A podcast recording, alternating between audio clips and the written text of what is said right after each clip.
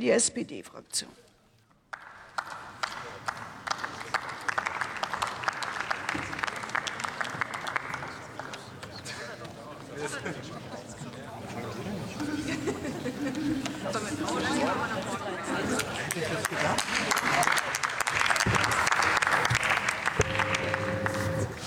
Sehr geehrte Frau Präsidentin, werte Abgeordnete in den demokratischen Fraktionen! Als wir vor einigen Wochen das letzte Mal hier im Bundestag über die Situation von Saisonbeschäftigten gesprochen haben, habe ich am Beispiel eines Spargelbauers aus dem Rheinland beschrieben, wie katastrophal die Arbeitsbedingungen von Saisonbeschäftigten in der Landwirtschaft aussehen können. Jetzt lässt sich dieses Beispiel natürlich nicht verallgemeinern. Nur weil ein Spargelbauer aus dem Rheinland seine Beschäftigten mies behandelt, heißt das nicht, dass alle Landwirte sich so verhalten. Trotzdem handelt sich dabei nicht bloß um einen Einzelfall, sondern unser Spargelbauer steht beispielhaft für andere.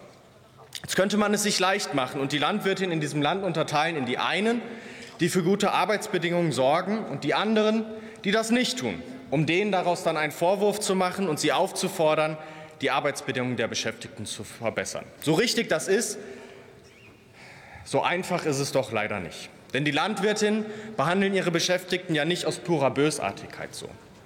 Und ja, die Landwirtinnen sind verantwortlich für die Arbeitsbedingungen ihrer Beschäftigten, aber sie sind es nicht allein.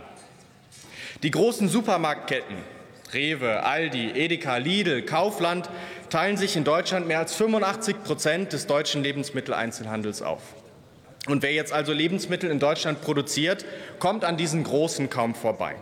Die großen Supermarktketten drücken dann die Preise bei den Landwirtinnen so weit sie können. Vor allem viele kleinere landwirtschaftliche Betriebe können mit diesem ruinösen Wettbewerb kaum noch mithalten. 1990 gab es in Deutschland noch rund 650.000 landwirtschaftliche Betriebe. Mittlerweile sind es gerade noch 267.000. Und auch innerhalb dieser Betriebe wird jetzt noch rationalisiert und gespart, was nicht immer, aber am Ende doch häufig zulasten der Beschäftigten geht. Und jetzt könnte man es sich wieder einfach machen, mit dem Finger auf die Supermarktketten zeigen und sie zur Verantwortung rufen. Aber auch da ist es wieder nicht so einfach. Denn auch die Supermarktketten drücken die Preise der Landwirtin ja nicht aus Jux und Dollerei.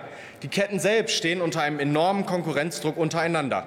Und nicht zuletzt haben deren Shareholder und Eigentümer gehörige Gewinnerwartungen an die Unternehmensleitung. Und diese Gewinnerwartungen setzen sie durch. Ein paar Zahlen. Rewe hat im letzten Jahr seinen Gewinn, einen Gewinn von 1,45 Milliarden Euro gemacht. Edeka veröffentlicht seine Gewinnzahlen nicht, hat aber allein in der Konzernzentrale seine Gewinne um 10 Prozent auf, über 400, auf rund knapp 400 Millionen Euro gesteigert. Die Familien der Aldi-Erben können auf stolze Vermögen von 17 Milliarden Euro bzw. 34 Milliarden Euro blicken. Und Dieter Schwarz, dem Lidl und Kaufland gehören, hat ein Vermögen von schätzungsweise 36 bis 47 Milliarden Euro angehäuft. Um zu diesem Vermögen zu kommen, müsste genau beides, beides, Herr Kollege.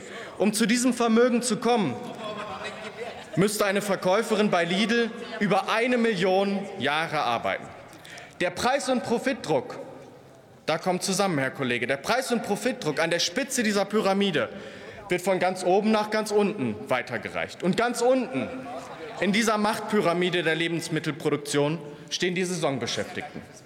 Saisonbeschäftigte, die häufig aus dem Ausland kommen und ihre Rechte hier in Deutschland kaum kennen. Deshalb ist es völlig richtig, diese Saisonbeschäftigten zu unterstützen, ihren Gesundheitsschutz und ihre Rechte, ihre Arbeitsbedingungen zu verbessern, damit sie diesem ganzen Druck, der auf ihnen lastet, etwas entgegensetzen können. Aber es reicht nicht, es reicht nicht, diesem Druck etwas entgegenzusetzen, sondern wir müssen dafür sorgen, dass sich dieser Druck gar nicht erst auf ihn auftürmt. Und deshalb, wenn auch Sie, dazu lade ich Sie ein, wenn auch Sie die Situation der Saisonbeschäftigten wirklich verbessern wollen, dann lade ich Sie ein, auch daran mitzuarbeiten. Vielen Dank.